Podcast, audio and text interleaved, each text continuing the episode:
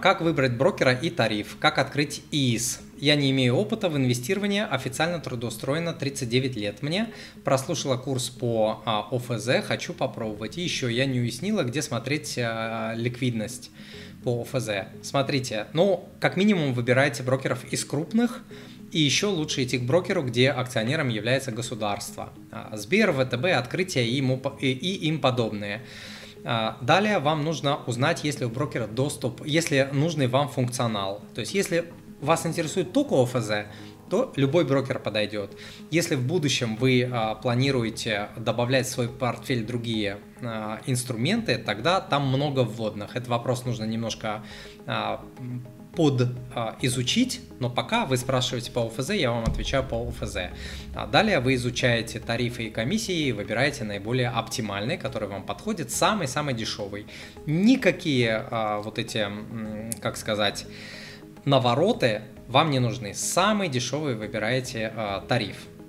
Вот, открыть а, брокерский счет и ИИС можно удаленно, звоните брокеру, заходите на сайт, э, вводите открытие ИС, название брокера э, и все, и смотрите, как это сделать. Если что-то не получается, звоните брокеру на горячую линию и вас э, проводят.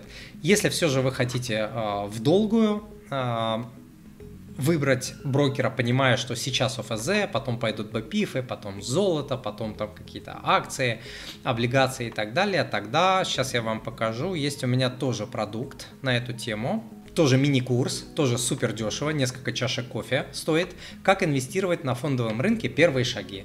Вот там я рассказываю, как выбрать брокера, как выбрать тарифы, на какие а, параметры нужно а, внимание свое а, обратить в зависимости от того, какие инструменты вы будете подбирать а, ваш портфель, в зависимости от того, задействуете, не задействуете ИИС и так далее, потому что вам подойдет не любой брокер, даже из крупных. У них разнится функционал, не любой.